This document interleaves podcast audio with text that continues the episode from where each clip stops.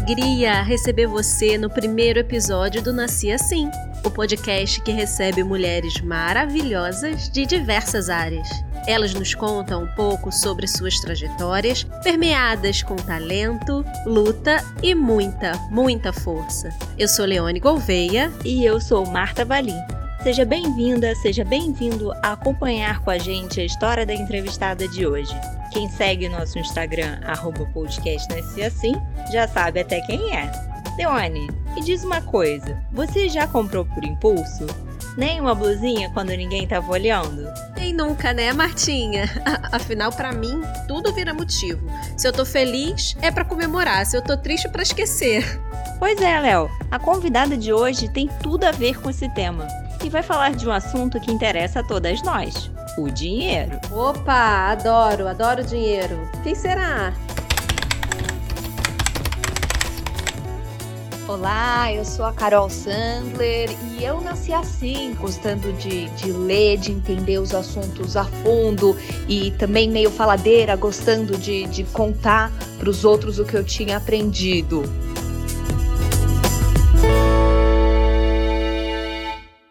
Carol, eu estou muito feliz com a sua participação, porque quando você fala de dinheiro, a gente percebe que você tem uma preocupação social de empoderar mulheres. São muitas questões envolvidas. Você fala da preocupação com o trabalho escravo, o meio ambiente, de racismo. É isso mesmo, Martinha. Para quem não conhece, ela é fundadora do site Finanças Femininas, no ar desde 2012, e autora do livro Detox das Compras e coautora do livro Finanças Femininas: Como organizar suas contas, aprender a investir e realizar seus sonhos. Este junto com Samidana.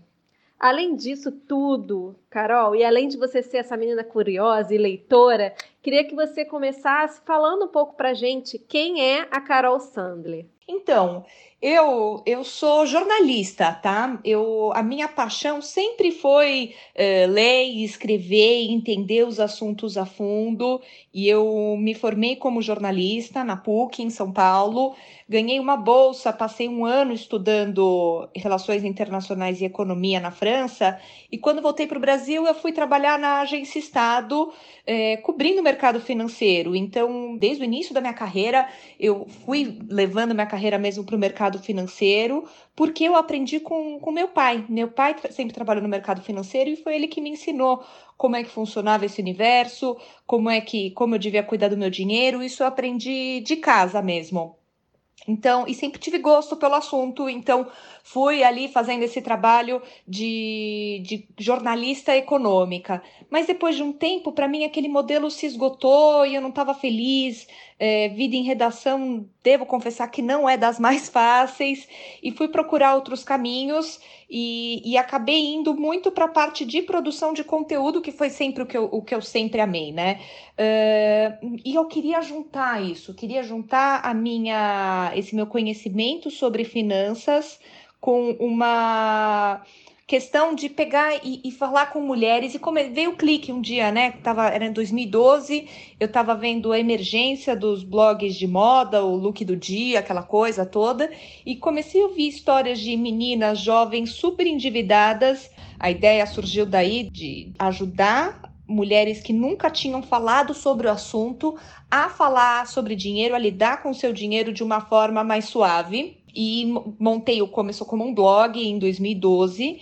E é muito interessante porque no começo eu não, não tinha essa dimensão de como esse trabalho ele impactava e transformava a vida das mulheres. Mas logo que foi para o ar mesmo, eu comecei a receber histórias de leitoras, de seguidoras contando, puxa, você não vai acreditar, é, conseguir é, me organizar para quitar minha dívida, conseguir é, criar coragem para sair daquele casamento, conseguir. E aí eu comecei a perceber, falei, nossa, isso aqui é muito mais do que só educação financeira. Isso aqui é uma ferramenta para ajudar as mulheres a bancarem suas vidas. E aí, no momento em que cai essa ficha para mim, vem essa realização mesmo. Puxa, isso daqui é um trabalho de impacto. E aí, se é possível, eu me apaixonei ainda mais pelo, pelo projeto. E cá estamos. Faz, vai fazer oito anos daqui a pouco que o, que o site foi para o ar e, e, e numa jornada que eu consigo entender cada vez mais o meu papel e a importância desse trabalho. Então, Carol, trazendo um pouco disso que você falou, de, enfim, ter um espaço para falar de finanças só para as mulheres, a gente lê um artigo em que você apresentou os dados de um estudo recente realizado pelo Starling Bank, Banco Digital Inglês, que mostrou a existência de uma linguagem de gênero para finanças. Para as mulheres, uma temática comum é como evitar gastos em excesso, né? Afinal, o mito da mulher consumista está aí. Já para os homens, o foco é como ganhar dinheiro, como você investir melhor o seu dinheiro. Como que você avalia o impacto da cultura na forma como homens e mulheres lidam com o dinheiro? Olha, você falou tudo, Leone. Tem a questão da cultura e também da história, né? o homem sempre teve na nossa história o papel de provedor. Ele era o cara que saía de casa, trabalhava fora de casa, né? A gente tem esse conceito de trabalhar fora de casa, dentro de casa, porque o cara ia para o escritório, trabalhava e a mulher ficava em casa cuidando da roupa, dos filhos, da casa, do marido, da comida, enfim. Esse era o papel econômico de cada um. O homem era produtor e a mulher era consumidora. Ela, além de, de cuidar de todos, de ser essa mão de obra invisível que os economistas não conseguem ainda qualificar quanto vale esse trabalho da mulher, ela gastava. O jeito dela de lidar com dinheiro era gastar o que o marido produzia. Era comprar as roupas, a comida, o, o todo. Era gestora do orçamento. Então, essa nossa cultura vem daí, de que o homem produz e a mulher gasta. É daí que vem o mito da mulher gastadeira, tudo isso. Então, o que a gente precisa fazer é dar, dar esse passo atrás e começar a olhar entender melhor de onde vem essa nossa relação com o dinheiro. Porque para o homem, o homem está falando de dinheiro desde que o mundo é mundo. As mulheres não. A gente começou a ganhar o nosso próprio dinheiro de fato e crescer no mercado de trabalho nos anos 60. É só no final dos anos 60 que a mulher passa a ter direito a ter seu próprio CPF e a sua independência financeira, seu direito de ter sua própria conta bancária. Então, é algo muito recente e a cultura ainda não acompanhou essa mudança que a nossa sociedade já teve. A gente ainda vê as mulheres como gastadeiras e tem também o outro lado, né, de indústrias inteiras do consumo focadas no consumo da mulher. Indústria indústria da moda, indústria da beleza, são trilionárias e focam diretamente no consumo da mulher. Então, a forma como a gente lida com o dinheiro também é uma herança do que a gente tem como sociedade e o nosso papel agora é justo fazer essa desconstrução para entender de que formas a gente pode mudar e dar mais ferramentas para as mulheres lidarem com os desafios que elas já lidam no dia a dia. Vimos que você recebe comentários do tipo: mas por que falar de finanças só para as mulheres? Seu canal devia ser para homens e mulheres. Eu sou homem, posso assistir? Você acha que essa questão cultural de a mulher ficar muitos anos à margem das discussões financeiras reforça a importância de falar de finanças para as mulheres? Com certeza, Marta, não tem nem dúvida. Isso só reforça uh, esse cenário todo, a importância de falar de dinheiro só para mulheres. E aí é muito interessante. Quando vem esses homens, eu falo, gente, é óbvio que vocês são super bem-vindos no canal, mas aí tem aqueles que falam, ah, não, mas então por que, que você não muda o nome do seu canal? Assim você vai conseguir atingir um público maior. Eu falei, não é, porque não é esse o ponto. O ponto não é o público, o tamanho do público, sabe? O ponto é justamente dar para as mulheres uma ferramenta que elas nunca tiveram. Quando eu comecei a fazer o trabalho com o site, eu fui fazer toda uma pesquisa, né? Como é que era a audiência tradicional dos sites de, de finanças pessoais. E aí o que eu descobri na época, os blogs, os sites, a audiência era 80% masculina. Então, com, comprova um pouco aquilo que eu já tinha ouvido muito falar, de que o modelo one size fits all, né, um modelo único que serve para todo mundo, na verdade não funciona para todo mundo. Funciona para um determinado público que já tem uma determinada educação sobre o tema e tal. E tem um estudo da OCDE de que para uma iniciativa de finanças, é, de educação financeira funcionar, de fato, ela precisa ser segmentada. Os públicos que mais precisam são as mulheres e as crianças justamente por essa nossa história com, com dinheiro e também pelo fato de que a mulher ela é multiplicadora. Quando ela aprende a lidar com isso, ela leva esse conhecimento para sua família inteira. E, e, a gente tem que entender que os desafios que a mulher enfrenta com dinheiro são diferentes. Então eu explico isso para os homens e falo: meu, vocês são super bem-vindos aqui no canal. Aproveita, compartilha, divulga para as mulheres da sua vida mas explicando que aquilo, que aquela informação não é que eu pintei de rosa e falar, ah, não, porque eu sou menina, isso é para meninas. Não é isso. É entendendo os, o contexto, os desafios, as dificuldades e também a linguagem específica para mulheres. Você contou em um dos seus vídeos que um livro que te inspirou no começo do site foi Warren Buffett Investe como as Mulheres, e que as mulheres investem com um jeito parecido com o Mago de Omaha. Que jeito é esse? Então, Warren Buffett, né, o maior investidor de todos os tempos, ele pesquisa muito antes de, de investir qualquer coisa. Ele só investe naquele produto que ele entende, que ele conhece, então ele não fica comprando coisa que ele não entende. Ele pensa sempre no longo prazo, então são posições que ele vai ficar com aquilo durante um bom tempo e não vai querer ficar trocando de tempos em tempos. E com isso você tem uma visão de construção de patrimônio realmente de longo prazo. E isso tem tudo a ver com o, o estilo feminino de investir, que dizem que nós somos mais conservadoras, mas essa não é a realidade. A gente tem menos conhecimento. Quando a gente tem o mesmo nível de conhecimento, a gente investe nos mesmos produtos. Mas a mulher tem um estilo de investir que pesquisa mais, procura entender mais a fundo, não fica comprando e vendendo, seguindo moda, tendência, essa coisa do, do Bitcoin, sabe? É, a mulher não faz esse tipo de coisa. E aí, com isso, você tem uma estratégia que é condizente com mais ganhos no longo prazo. Então, é muito legal esse livro porque ele ajuda a desmistificar essa visão de que a mulher não gosta de investir, mulher não sabe investir, mulher não lida bem com dinheiro. Não! O nosso jeito de lidar com dinheiro é tão bom que, inclusive, é, é o mesmo do Warren Buffett. O papo tá muito bom, estamos falando sobre muitas coisas legais, cultura, papel da mulher, mas vamos o que interessa de verdade: dinheiro. Eu tenho dinheiro, eu quero investir o meu dinheiro. Como eu começo? Me ajuda. Olha só, Leoni, é justamente essa história. Então, vamos lá pro, pro detalhe. Se você tem um dinheiro que você quer começar a investir, a primeira coisa a se fazer, especialmente nesses tempos de pandemia, é montar uma reserva. A reserva ela é essencial porque é o que ajuda a gente a lidar com os desafios que vão surgindo, que a verdade é, eles sempre surgem, né? A gente tá cada hora é um pepino diferente na nossa mão, e aí quando você tem uma reserva, você consegue lidar com os imprevistos de um jeito muito mais suave. Então, primeira coisa é montar uma reserva. O ideal é que ela tenha no mínimo seis meses do valor do seu salário, da sua renda mensal. Por que isso? Por que esse valor? Porque assim, se você tem uma questão que você perdeu emprego, perdeu uma parte da renda, teve um problema de saúde mais grave, você tem de onde tirar e você não precisa mexer nos seus investimentos de longo prazo por conta da questão da reserva, porque você não tinha uma reserva de emergência, tá? Que eu vi, por exemplo, muita gente nessa crise que teve que resgatar dinheiro, por exemplo, vender investimentos na bolsa com maior prejuízo, justamente porque não tinham se preparado direito, feito uma reserva. Então, a reserva é algo que é fundamental.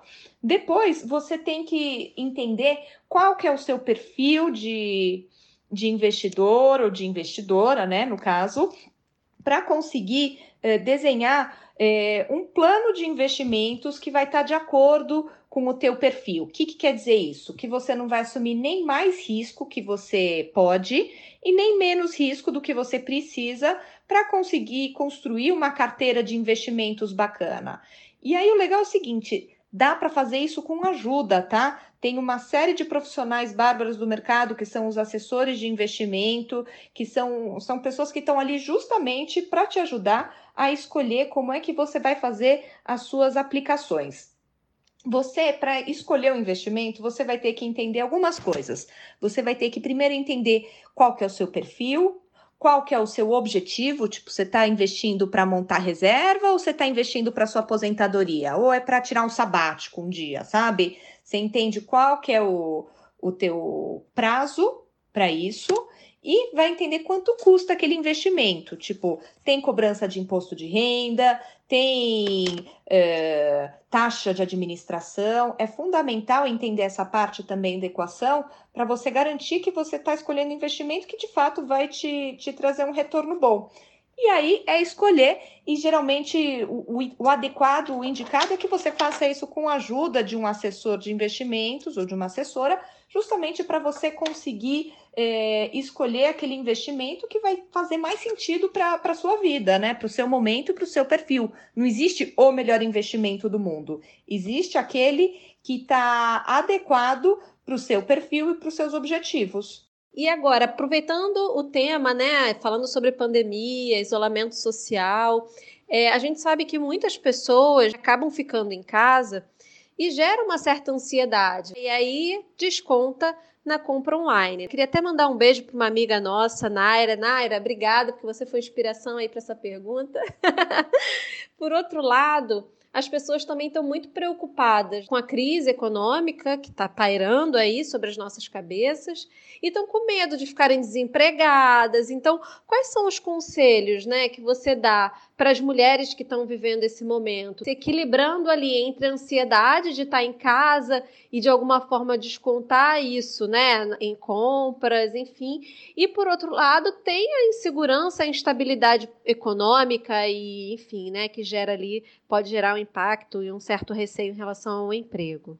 Naira, Naira, hein? Toma cuidado com essas compras online. Eu sei, gente, brincadeiras à parte, é, é, é, um jeito muito fácil de descontar as nossas emoções, né? A compra online. É uma busca por prazer momentâneo nesses tempos tão difíceis. A gente não pode é, fingir que não é, porque assim, a gente nunca viveu, a nossa geração, a geração dos nossos pais nunca viveu isso, então é algo realmente muito único e que está deixando as pessoas muito angustiadas. Mas é, a gente tem que achar formas mais saudáveis de lidar com as nossas próprias emoções, com os nossos próprios sentimentos, porque se cada vez que você sentir medo, ansiedade ou angústia, você descontar no cartão de crédito, você vai acabar fazendo um mal tremendo para a sua vida financeira e não vai resolver o problema, tá? Porque é só uma, um bem-estar passageiro. Às vezes, quando chega o produto, você fala: Nossa, tinha até esquecido que eu tinha encomendado isso para ver o nível de como a gente está gastando o nosso dinheiro de formas erradas. Então, primeiro, vamos parar para olhar qual é a raiz do nosso sentimento. Por que, que você está sentindo assim? E se, dois, existem outras formas mais saudáveis de você lidar com isso? É, eu faço meditação, eu faço yoga, eu comecei a abordar nessa quarentena e tô achando formas mais saudáveis de, de, lidar com os meus próprios sentimentos. Eu acho que todo mundo tem que fazer esse exercício.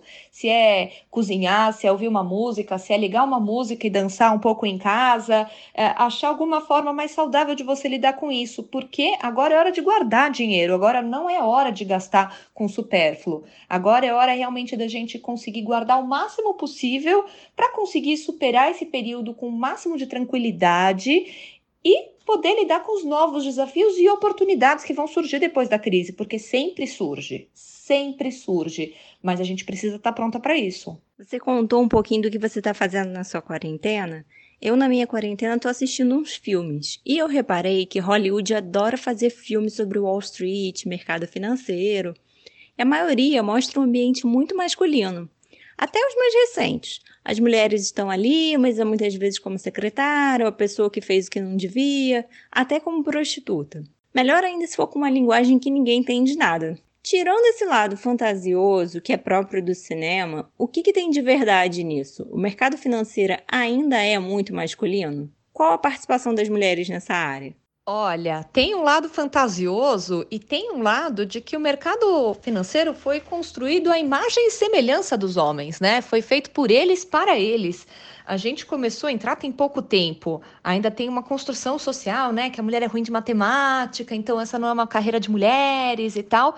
E aí, com isso, gente, até meados dos anos 60 era proibido uma mulher entrar no pregão da Bolsa de Valores, porque vai saber o que podia acontecer ali com ela.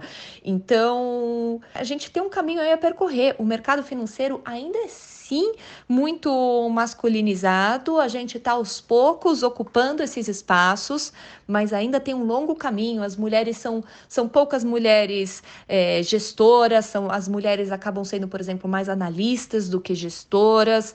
É, eu fui recentemente participar de um painel e falar justamente sobre isso, né? Logo antes do começo dessa quarentena, falando justamente como ainda o mercado financeiro vê como que a mulher ainda não sabe tomar risco como o homem sabe. Então tem uma desconstrução imensa para a gente fazer. Mas tem uma sugestão de filme, sim, viu? De mulheres no mercado financeiro. É, é bem bacana chama Equity. Eu estou tentando lembrar o nome do filme em português, mas é um filme muito interessante porque mostra justamente todas as, as protagonistas ali do filme são mulheres. Ó, chama Mercado de Capitais. É um filme de 2016. Legal, ó, dica anotada aí de filme para quem quer entender um pouco mais ou quem quer se sentir representada, né?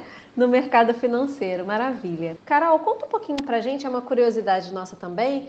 Quais são as principais perguntas que chegam para você no Finanças Femininas? O que, que as mulheres querem saber? Quais são as principais questões? Olha, é, tem muitas, viu? As principais questões no, nos dias de hoje são um eu corro o risco do governo confiscar minha poupança? Não, não corre. Isso foi uma maluquice e o Brasil, que aconteceu em 1990, e o Brasil de hoje já é um país completamente diferente. Depois tem muita gente querendo saber como é que faz para quitar, para renegociar as dívidas, quer saber se dá para pedir um adiamento do pagamento da fatura do cartão de crédito. Resposta simples, não dá.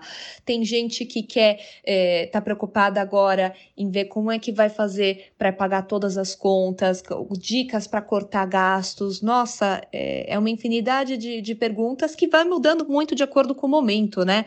No final do ano passado, as pessoas me perguntavam se, se ainda estava na hora de investir na bolsa ou não. Agora a conversa passa longe da bolsa, por exemplo. Carol, que mulheres te inspiram? Alguma na área de economia ou finanças? Olha, eu tenho algumas grandes, tem algumas grandes mulheres no mercado financeiro que sim me, me inspiram bastante.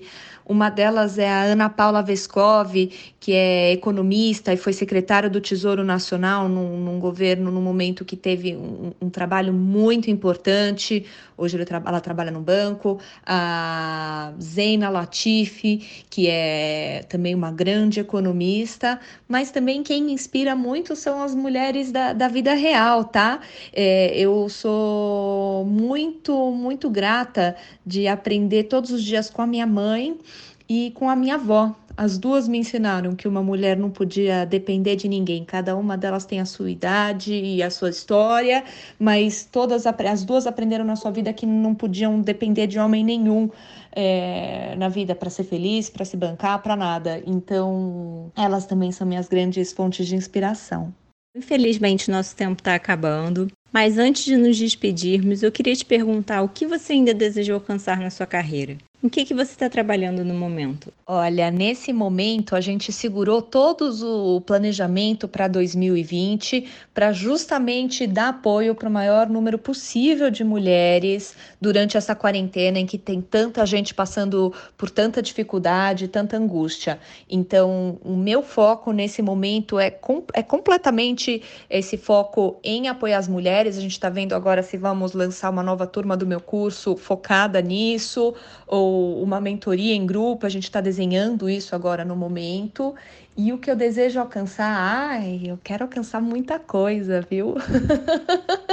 eu estou agora consolidando e, e, fechando um contrato para estar tá na rádio diariamente, na Rádio Bandeirantes, e essa para mim é uma conquista enorme que agora eu tenho que trabalhar para consolidar isso, para ter um trabalho bem feito, para depois poder dar próximos passos. Mas é, é sempre nesse caminho como comunicadora. Carol, muito obrigada por compartilhar com a gente um pouquinho da sua história. Olha, eu tenho certeza que como você inspirou né, a minha Marta agora ao longo dessa conversa, desse bate-papo maravilhoso. Tenho certeza que você também lançou ali uma sementinha no coração das nossas ouvintes, da nossa amiga Naira, que vão começar a pensar melhor como é que elas estão fazendo e usando o dinheiro delas, né? Obrigada. Foi muito especial essa nossa oportunidade de bater esse papo, de poder contar a minha história. E eu deixo um convite, então, para você pegar e começar, você que está ouvindo aí, começar a se perguntar, se questionar se você está satisfeita com a forma como você lida seu dinheiro, o que, que você quer rever. Aproveita, vem, me segue no Instagram, no Finanças Femininas, no YouTube também, Finanças Femininas, e, e vem com a gente transformar a sua relação com o seu dinheiro, que eu vou te falar que isso é algo que enriquece a nossa vida de várias formas diferentes, tá? Obrigada, Carol, e obrigada a você que está com a gente nesse episódio. É sempre um prazer ter você por aqui. É isso aí. E você? Gostou do nosso papo de hoje? Tá curiosa? Tá curioso para saber quem é a próxima convidada? Então segue nosso perfil no Instagram, arroba podcast Nasci Assim e fique por dentro. Obrigada novamente, eu e a Martinha. Esperamos você na próxima semana. É isso aí. Essa temporada está maravilhosa, com convidados que trazem diferentes olhares para as nossas vidas. Vejo você no próximo episódio. Grande beijo e até mais!